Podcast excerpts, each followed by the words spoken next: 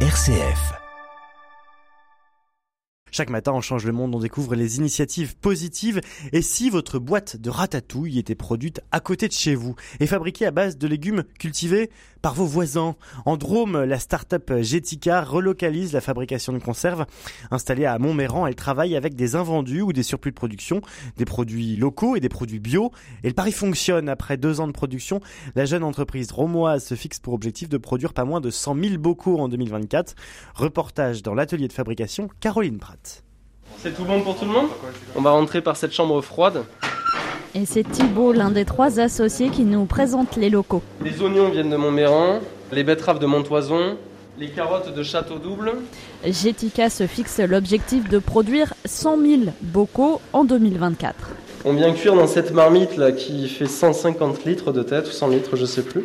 De la ratatouille au houmous en passant par la soupe au pistou qui sont aujourd'hui vendus dans 100 magasins avec un enjeu évidemment sur le prix. Ce risotto par exemple sur les formats individuels, on ne dépasse pas le prix en magasin de 5 euros. On s'est donné des valeurs euh, plafond pour toutes les recettes et on s'est dit est-ce qu'on arrive à faire la même chose en local que les copains?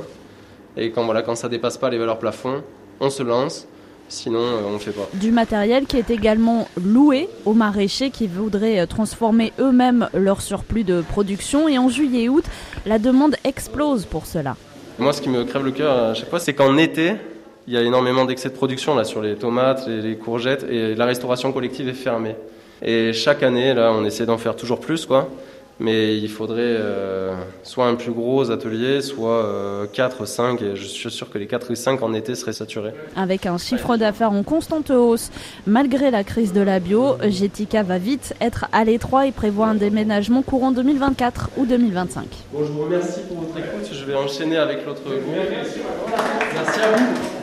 Et merci Caroline Pratt. Rappelons que l'entreprise Jetica est aussi en train d'avancer sur la réduction des déchets et aimerait en 2024 mettre en place des bocaux consignés. Voilà encore une belle initiative ce matin pour changer le monde. Changer le monde, ça commence ici. C'est cette rubrique où vous propose des initiatives locales enracinées dans les territoires. Chaque matin, on fait un tour de France pour découvrir aussi ce qui se passe de beau et de bien. C'est ça aussi, RCF.